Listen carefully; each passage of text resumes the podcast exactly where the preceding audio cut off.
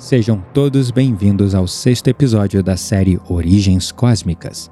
Meu nome é Gabriel Menezes e neste episódio iremos conhecer o projeto Terra, o Jardim de Experiências.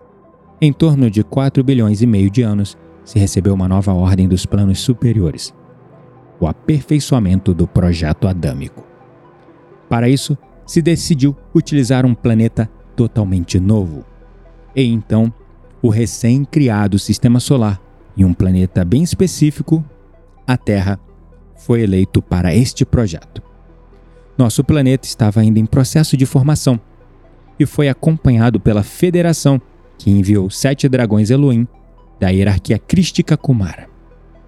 Nós temos um bom exemplo desses seres na antiga mitologia chinesa, concretamente na figura de Kuan Yin. Nas representações em pinturas e esculturas dessa mestra ascensa da misericórdia, vemos ela sempre de pé em cima de um dragão. E isso, na verdade, representa os mestres que um dia aceitaram a convocação do arcanjo Metatron e encarnaram em corpos de dragões. Kuan Yin simboliza o amor e a sabedoria da deusa, dominando a fúria e a força do dragão. Esses dragões etéricos moram desde então no núcleo incandescente do planeta Terra.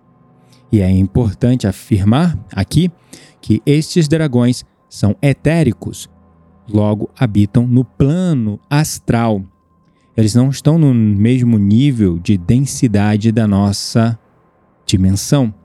Logo, eles não são dragões materiais dentro da nossa concepção. Estes dragões canalizam seu poder áurico através do cinturão de Van Halen que podemos ver na frequência infravermelha. Este não é apenas um campo eletromagnético, mas a aura da Terra em níveis sutis. Este campo é muito importante porque ele nos defende da maior parte da radiação que chega ao planeta. E cientificamente, falando, essa magnetosfera é considerada a grande defensora da vida aqui na Terra. O nosso planeta possui esta aura porque é um ser vivo em todas as suas consequências. Nós, como seres, possuímos um campo áurico e a Terra também. Hoje, já se discute moderna e cientificamente se a Terra pode ser considerada um ser vivo. Este é um conceito conhecido como Gaia, e os trabalhos científicos nessa área seguem avançando de uma maneira bem rápida e em direção à confirmação desta teoria. De acordo com as fontes de nossa pesquisa, a Terra é sim um ser vivo, com uma consciência própria. A escolha desta localização não foi casual. Ela resultou do Tratado de Equilíbrio que se firmou após a Grande Guerra de Órion. A situação do sistema solar é bastante comprometida. O nosso Sol percorre uma órbita hexagonal de 26 mil anos em relação à órbita gravitacional com as suas estrelas vizinhas. Curiosamente, metade desse ciclo está no setor da galáxia que corresponde à Confederação, e a outra metade a que corresponde aos reptilianos. Como diz a tradição maia, 10 mil anos de luz e outros 10 mil anos de obscuridade, e mais de 5 mil anos no limbo.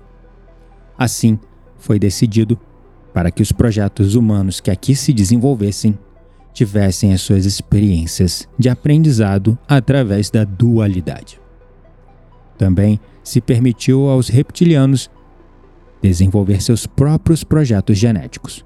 Tudo, é claro, abaixo de um acordo de respeito mútuo e colaboração entre as partes, assim como a total obediência às resoluções que a confederação determinasse a cada momento. A Terra, por ser criada por Elohims, é um planeta decimal e morontial.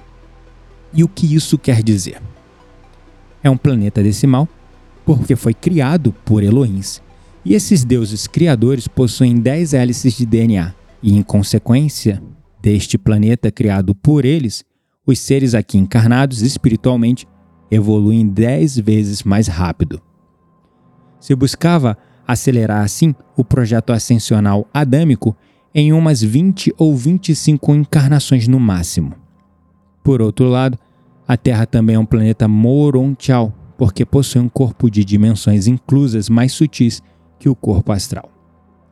Esses sete dragões Kumara foram supervisionando a formação da Terra durante todo o período pré-cambriano.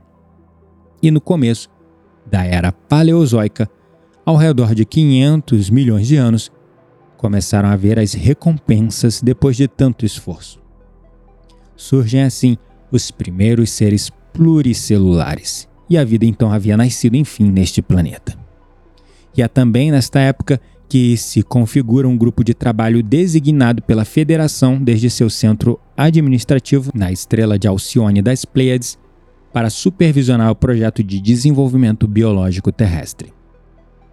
Este grupo estava formado principalmente por três equipes da Federação. A primeira equipe, composta por raças felinas de Vega e Sirius A. A segunda era composta por reptilianos serpentiformes de Orion, conhecidos desde a antiguidade pelo nome de a Irmandade da Serpente. E faz milênios que a Irmandade vem sendo a nossa benfeitora.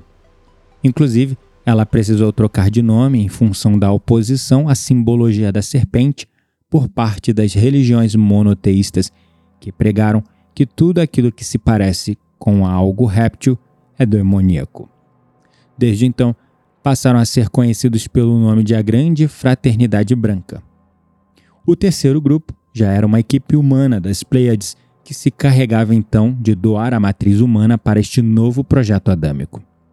Essas equipes estabeleciam colônias temporárias para seus trabalhos de supervisão e modificação da biologia terrestre. Dadas as difíceis condições de sobrevivência daquelas épocas, tanto em nossa dimensão 3D como em outras dimensões mais sutis, e devido ao baixo padrão vibracional do planeta, tão logo essas equipes terminaram seus trabalhos, abandonavam a Terra. E aqui nós finalizamos o sétimo episódio da nossa série Origens Cósmicas. Nos vemos em breve no próximo episódio. Caso tenham dúvidas ou inquietações, não deixem de compartilhar aqui no campo de comentários.